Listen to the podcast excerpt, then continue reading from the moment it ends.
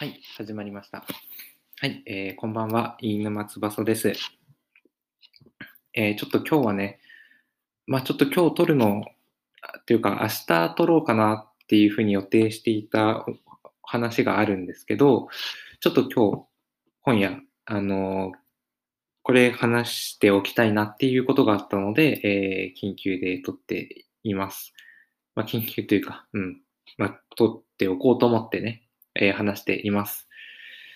で、えっと、そうですね、今日結構、あの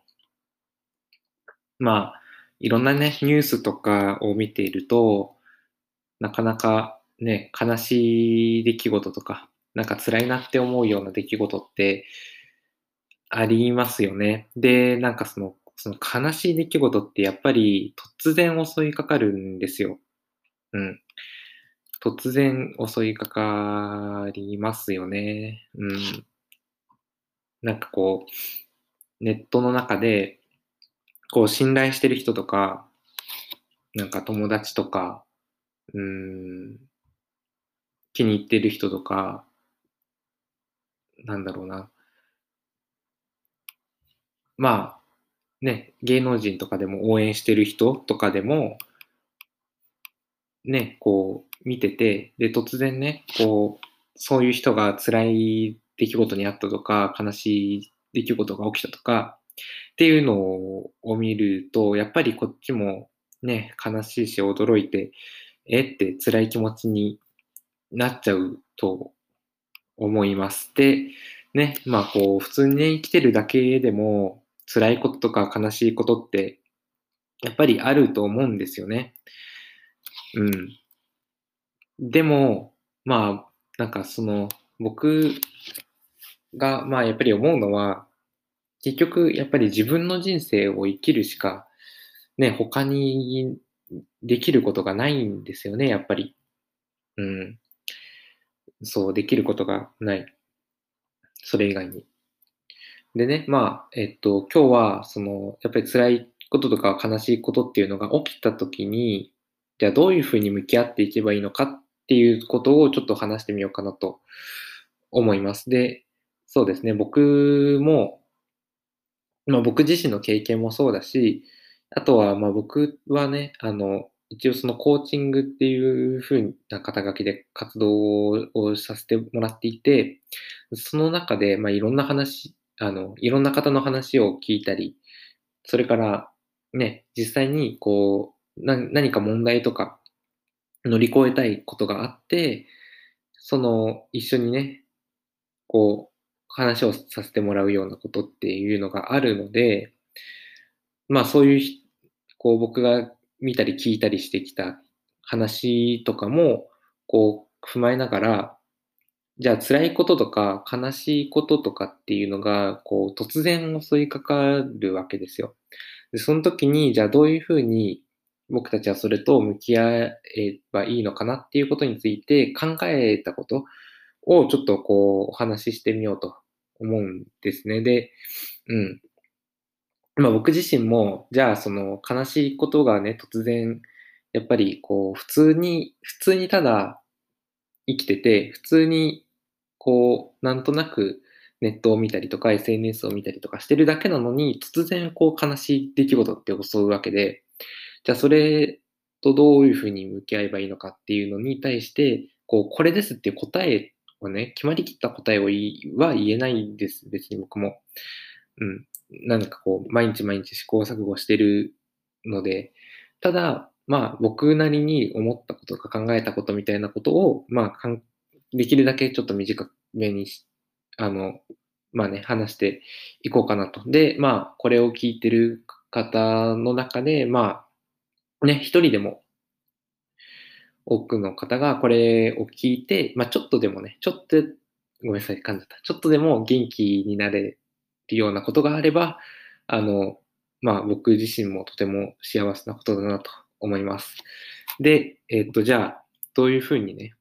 こう向き合って、えっと、悲しいこととか辛いことが降りかかった時にどうやって向き合えばいいのかっていうことで、まあ、えっと、まず一つは、あの、悲しみと共に生きるっていうのも僕はありなのかなと思います。うん、悲しみとともに生きるのも、まあ、ありかなと。あの、やっぱり、その、例えばね、あの、楽しいとか嬉しいっていう感情って、まあ、僕ら生きてたら、やっぱり、その、あると思うんですけど、で、そのかな、えっ、ー、と、楽しいとか嬉しいっていう感情が、なんかずっと残ってるかって言われたら、まあそういうわけではないですよね。まあ、あの、例えばね、まあ昔行った旅行の楽しい思いとか、何か、何かを成し遂げた、達成したっていう時の喜びっていうのって、まあ、まあまあ、その、その時のことを思い出すことはできると思うんですよ。ただ、で、まあ、その時、なえっ、ー、と、まあ、ちょっと嬉しい気持ちになったりとかね、誇らしい気持ちになったりとかっていうの、まあまあ、それはあると思うんですけど、ただ、その時に味わった嬉しいとか楽しいっていう感情がそのまんま残ってるかって言われたら、やっぱりちょっとずつ時間の経過とともに、まあ良くも悪くも、あの、変化していくわけですね。で、うんと、それと一緒で、悲しいとか辛いとかっていうことを僕らがこう、普段生きてて感じた時も、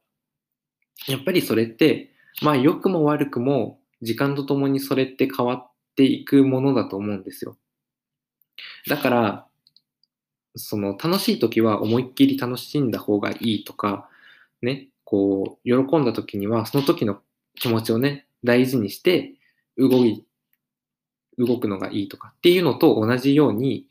なんか悲しいなっていう感情がね、心の底から湧いてきた時に、それと向き合ってあげるというか、それにこう寄り添って、なんかこう、ね、なんかホットミルク飲みながらとか、ね、こう、あぼーっとしてあげるとか、うん、なんかじーっと感じてあげるっていうのも、僕はこれはこれでね、すごく大切なことなんじゃないかなって思うんですよ。やっぱりその時の悲しみって本当にその時にしかないから、その、その悲しみをちゃんとこう味わってあげるっていうのも大事なことだと思うし、そのことがね、その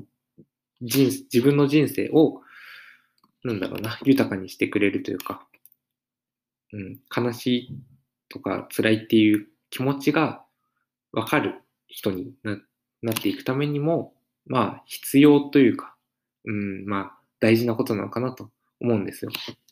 ただ、ただね、一方で、悲しみと共に生きるのはありなんですけど、悲しみに飲まれてしまってはいけないと思うんですよ。うん。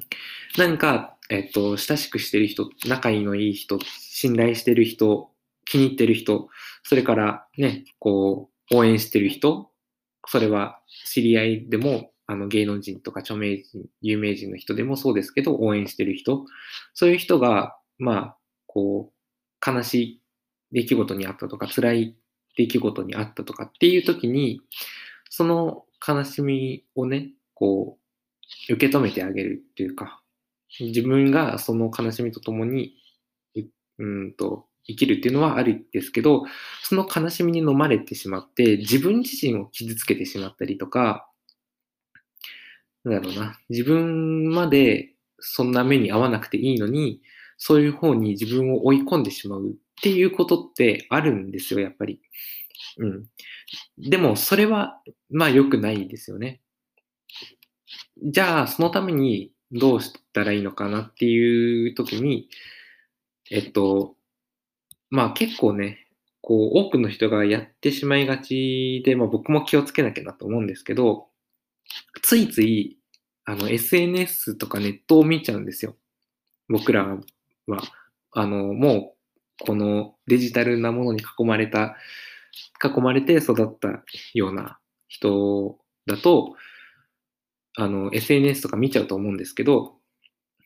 あの、これはね、やっぱり悲しいとか辛いっていう時に見ちゃうのは逆効果だと思うんですよね。いくら気晴らしのつもりで、ね、あの、辛い気持ちを和らげようと思って見てるんだとしても、これってけ、うん、逆効果だなって思うんですよね。なんでかっていうと、あの、SNS っていうのは、基本的にその感情の塊というか、感情の塊なんですね。まあ皆さんがじゃあ Twitter とか Facebook とか Instagram とかにじゃあ何かを投稿しよう。文字とか写真とか動画を投稿しようっって思った時に、それってどんな時に投稿したいかって言われたら、やっぱりこう友達とどこかに行きましたとか、彼氏彼女とデートに行きましたとか、なんだろうな。まあ学生だったらね、あの、まあなんかサークルとか部活の大会に出たとか、何かこう、ね、感情が動いた出来事があって、だからそれをシェアしようというか、投稿しようっていうふうに思うと思うんですよね。うん。なので、あの、こう、基本的に SNS に上がってるものって、あの、基本的にやっぱり感情を動かされるようなものがたくさん集まってるんですよ。で、まあ、それを見てね、まあ、勉強になるとか、ね、こう自分まで楽しい気持ちになるっていう時はいいんですけど、悲しいこととか辛いことと向き合うっていう時に、これを、感情の塊を見てしまうと、その感情にどんどんどんどん刺激されてしまうんですよ。楽しい出来事だとしてもね、それそれが悲しい出来事だとしても、そういう感情に、感情をどんどんどんどん刺激されてしまうんですよ。で、そうすると、やっぱり自分の心を休めることはできないんですよね。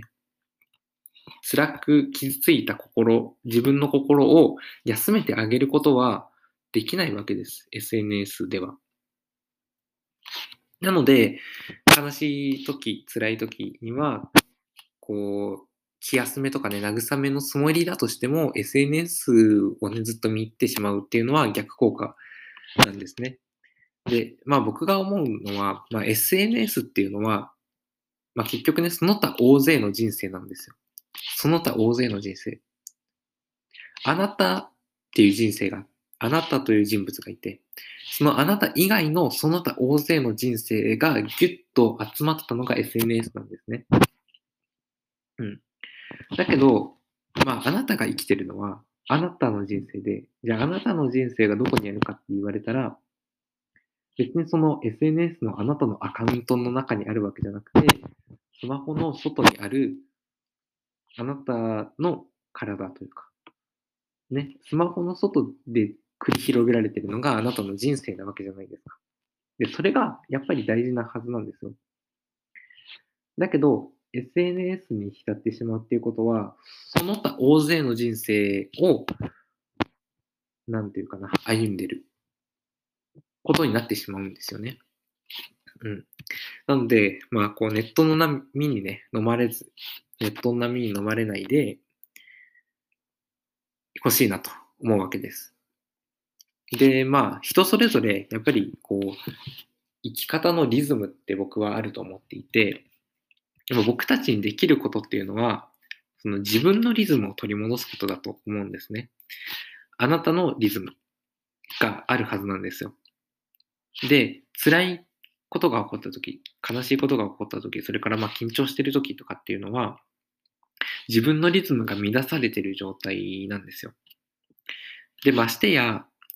なんかこうネットの中でとか、SNS の中でとか、他の人の辛いこと、苦しいことで悲しいことを見て、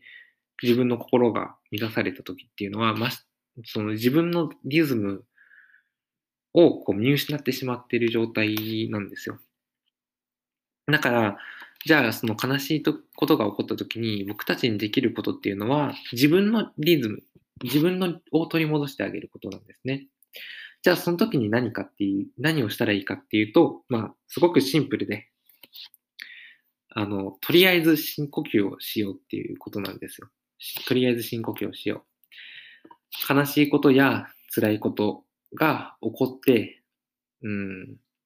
なんかこう自分もね、いたたまれない気持ちになったりとか悲しい気持ちになった時に、じゃあ何をすればいいかって言われたら、とてもシンプルで、とりあえず深呼吸しようっていうことなんですね。大きく息を吸って、大きく息を吐くと。これだけなんですよ。これだけ。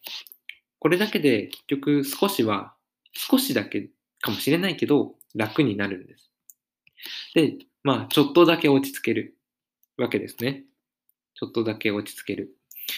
そして、あの、自分だけの人生を取り戻すことが、あの、できるはずなんですね。うん。あ、スタンド FM で聞いてる方もありがとうございます。えっ、ー、と、まあ今ですね、まあ、あの、今日あまり撮るつもりじゃなかったんですけど、まあ改めてここまでを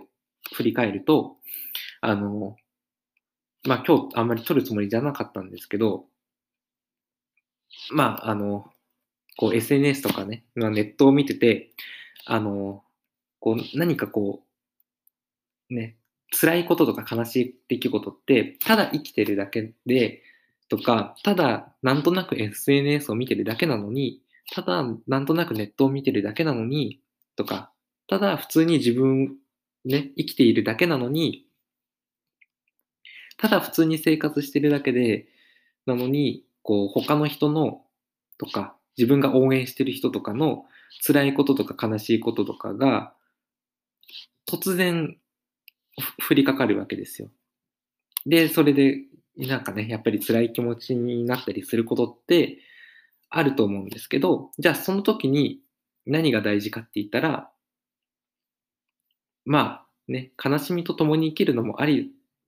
だし、だしまあそれと同じくらい大事なことって、やっぱりネットの波に飲まれないで、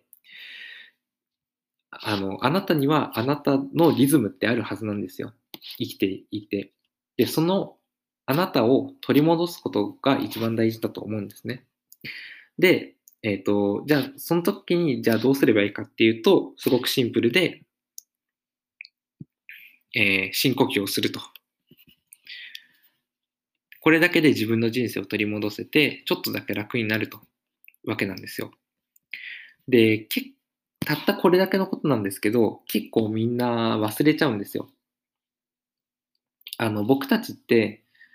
こう、悲しいとか辛いとかっていう時って、すぐに呼吸が浅くなってしまう。小さい呼吸になっちゃうんですよ。うん、小さい呼吸。うん、だけど、こう、まあ、深呼吸をすることで、まあ、大きく息を吸うことで、酸素がこう頭に巡って、あの、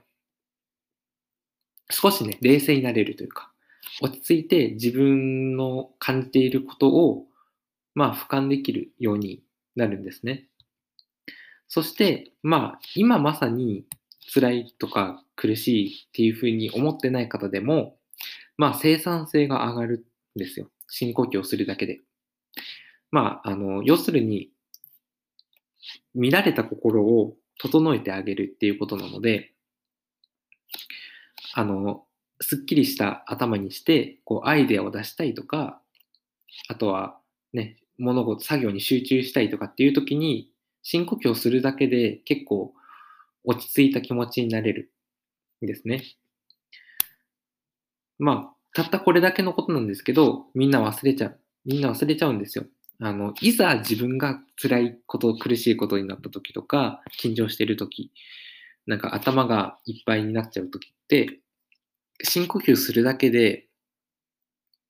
良くなるってみんなもう知ってるはずなんですけど、でもみんな忘れちゃうんですよ。というわけで、まあ、もしよかったら、あの、今、一緒にこれを聞いてる方、ね、まあ、ライブで聞いてる方もそうだし、それから、後からこれを、あの、ね、撮ったものを後から聞いてくださってる方もいると思います。なので、もしよかったら、ちょっと一緒にやってみたいなと思います。えっ、ー、と、ちょっとね、今日は BGM をつけてみようかなと思います。えっ、ー、と、これスマホで撮ってるんですけど、パソコンから音声流してみますね。よいしょ。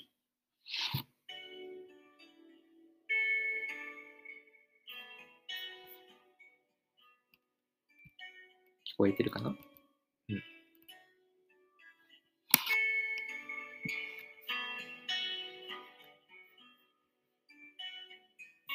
はい。じゃあ、ちょっと一回だけね、みんなで一緒にやってみましょう。これを聞いてる方も一緒に。大きく息を吸って、大きく息を吐いて、もう一回。大きく息を吸って、大きく息を吐いて、さあ、どうでしょう ?2 回今、深呼吸一緒にやってみましたけど、ちょっと、ちょっと楽になりませんでしたか？ちょっと落ち着いたんじゃないでしょうか？ね。あの、やっぱりどうしても辛いこととか悲しいことって、あの、な、なんか普通にしてるだけなのに起きてくると思います。で、その時に、まあ、ふと思い出したようにね、深呼吸してくれたら、ちょっと少しだけ楽になって自分のこう人生というかリズムを取り戻せるじゃないかなと思います。少しは楽になりましたかね。ね、時々深呼吸しながら自分だけの人生っていうものを思いっきり生きてほしいなと思います。はい。というわけで、えー、今日は、えー、頑張るあなたに、とりあえず深呼吸してみないかっていうお話をしてきました。ね。えっと、まあ、あと、最後についでに、ついでにというか、おまけで、もう一つ、まあ、おすすめの方法があって、まあ、これの話もね、またちょっと別にしようかなと思うんですけど、もうちょっと結構長くなっちゃったので、また別のに分けてね、詳しく話してみようかなと思うんですけど、深呼吸と一緒に、あと、まあ、どっちかやるだけでもいいんですけど、片鼻呼吸っていうのもおすすめです。ね、あの、よかったら今、あの、やってみてほしいんですけど、えっと、まあ、鼻の穴がありますよね。右と左と。で、これを、こう、押さえるわけです。どっちかを押さえて、えー、深呼吸する。で、まあ、えっと、どっちかを押さえて、まあ、ちゃんとやるのであれば、6秒吸って、で、3秒息を止めて、で、また6秒かけて吐くと。ね、6秒吸って、3秒止めて、6秒吐く。っていうのを、まあ、鼻呼吸で繰り返していくと、まあ、落ち着くと思います。で、あと、えっ、ー、と、その右側ですね。右側を押さえると、左側で呼吸することになりますよね。左で呼吸すると、副交感神経が優位になって、えっ、ー、と、あ、BGM が終わった。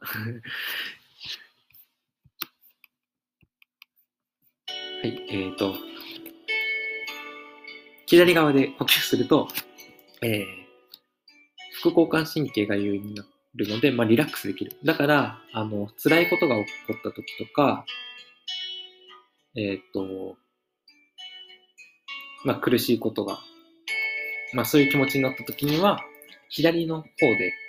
右を押さえて左で